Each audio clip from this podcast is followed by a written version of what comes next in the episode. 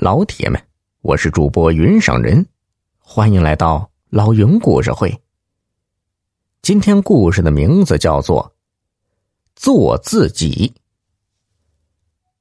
说起王学家，那是王家村有名的人，为啥呢？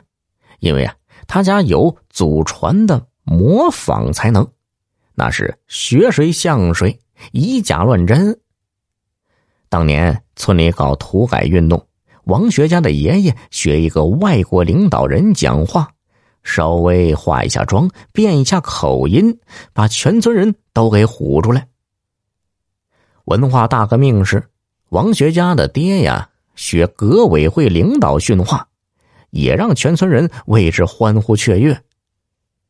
到了王学家这儿，他是青出于蓝胜于蓝。比爷爷和他老爹更牛。爷爷和老爹还只能模仿长得比较像的人，王学家则是突破了相貌上的束缚，从声音到神态，从习惯到细节，让人是怎么看怎么像。王学家是脾气好，爱热闹，村里谁让他来一段哎模仿秀，他就来一段，是村里名副其实的开心果。这两年呢，电视上开始流行选秀节目，村民们看着一个个草根明星，就鼓励王学家：“哎呦，看那些人的水平还远不如你呢，他们都能成明星，你要是去了还不成大明星了？”王学家被说动了，也想去试一试。他收拾完地里的活就去省城参加一档选秀节目的海选。本来呢，导演组没有把王学家当回事可是他模仿了一个明星后，导演组立刻对他另眼相看，让他进入了复赛。导演组特别指点他，让他学一个长得最为接近的明星，叫张峰。模仿模仿，先有模，哎，再有仿。如果选择本身像一点呢，更能。事半功倍。这进入复赛就意味着能上电视，王学家为此是下足了功夫。复赛时，王学家也不负众望，模仿张峰博得了满堂彩。只可惜啊，这个选秀节目要过好几关，比拼的是综合实力，王学家只会模仿，最后仍是被淘汰了。王学家倒也想得开，心道。这不管咋说，咱也上过电视了，过完瘾还是老老实实的回家种地呗。他收拾好东西，正要去车站，忽然有人敲门来。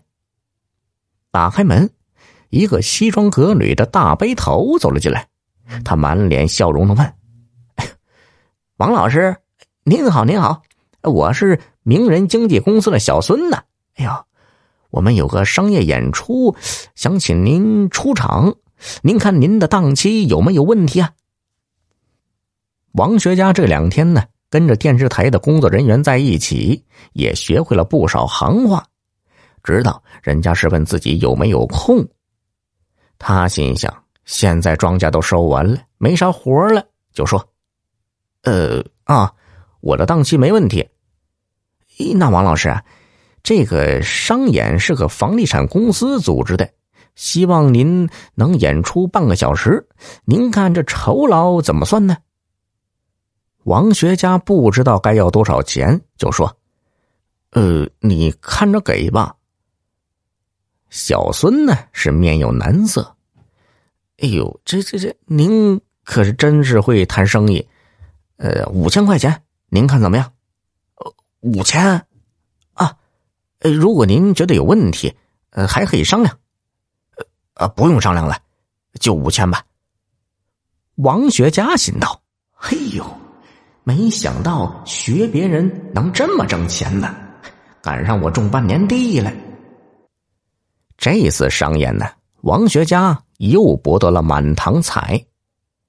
很多原本不想看房子的人，也来看这位。刚上过电视的草根明星，楼盘的销量居然是创了新高。开发商高兴的不得了，提前预定了王学家的档期，说下个楼盘开盘还请他来。从这一次商演开始啊，王学家一下子成了商演红人。虽然上不了大舞台，但是邀请不断，小钱儿啊也挣了不少。比起原来种地，那收入翻了几番。家里呢盖了新房，买了小汽车，成了全村真正的名人，可谓是名利双收。